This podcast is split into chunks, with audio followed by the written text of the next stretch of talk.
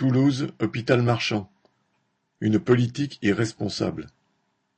Fin janvier, la fugue de plusieurs patients, dont certains dangereux, de l'hôpital psychiatrique Marchand de Toulouse et celle d'un autre des urgences psychiatriques du CHU Purpan ont fait la une des médias, souvent de manière sensationnaliste. Le week-end suivant, l'agence régionale de santé, ARS, sous la pression du maire de Toulouse, décidait de fermer à clé toutes les unités et services, interdisant visites et sorties pour l'ensemble des malades, sans distinction, et restreignant les promenades comme il y a un siècle. Cette décision a suscité un tollé chez les soignants qui ne veulent pas se transformer en gardiens de prison, et ces restrictions ont été levées.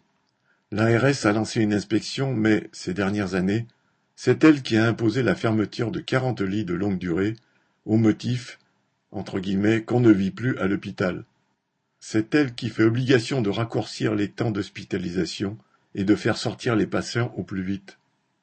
En 2019, les hospitaliers de Marchand avaient d'ailleurs fait grève pour protester contre ces fermetures et le manque de personnel.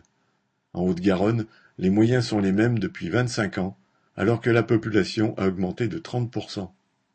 Il faut plusieurs mois d'attente pour voir un psychiatre et plus d'un an quand il s'agit d'enfants. L'ARS s'est fendue de quelques annonces médiatiques. Un marchand, fermeture de portail, renfort d'une société externe de sécurité et hausse des effectifs le week-end, des caméras et des clôtures aux urgences psychiatriques du CHU. Mais aucune embauche ni ouverture de lits supplémentaires ne sont prévues. L'hôpital devrait d'abord être un lieu de soins et non d'enfermement. Pour prévenir les actes de violence et assurer la sécurité de tous, la psychiatrie ne doit plus être le parent pauvre d'une santé déjà bien mal en point. Correspondant. Hello